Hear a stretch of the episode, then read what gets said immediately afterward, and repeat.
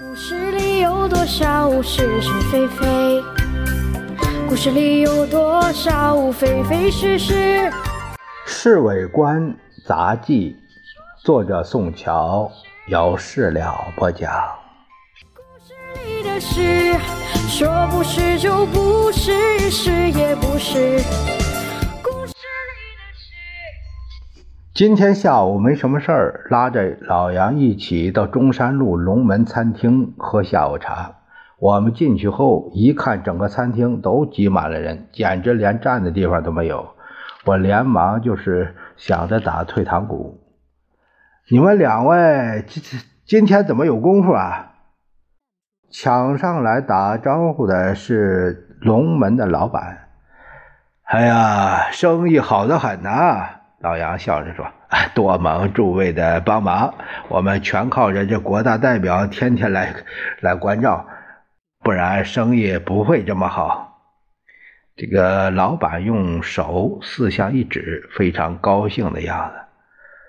你们音乐茶座确实不错，呃，歌星也是你们这里最漂亮。陈小燕还过得去，呃，她是我们这儿的王牌，这些国大代表十有八九都是啊替他捧场的。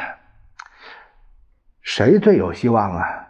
哎，这难说。每个人都有希望，每个人也都没希望。老板伸了伸舌头，这话什么意思？哎，太容易明白了。每个人都有希望花钱，每个人呢都没希望把它弄到手啊。那不过龙门老板的这腰包可是越来越肥了。啊，对了。大老板，老杨拍拍他的背，国大的茶点不是你们包下来的？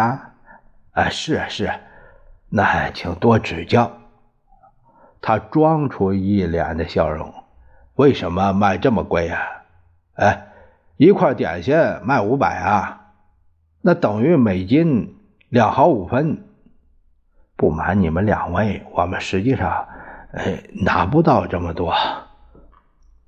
呃，你可以拿多少？他东张西望半天，又把我们拉到账房旁边，低声说：“我们实收两百五，嗯，那比批发的价还要低啊！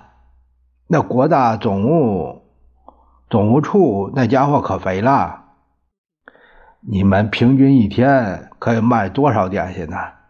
我的意思是，国大会堂里边。”哎呀，卖不了多少。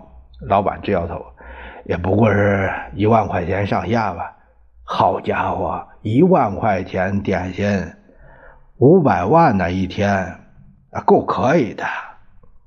他妈的，反正这个国大呀，开下来也不知道肥了多少人。看到有个角落空着一张桌子，老板连忙把我们让到那边。坐下。说是就是，不是也是。故事里的事，说不是就不是，是。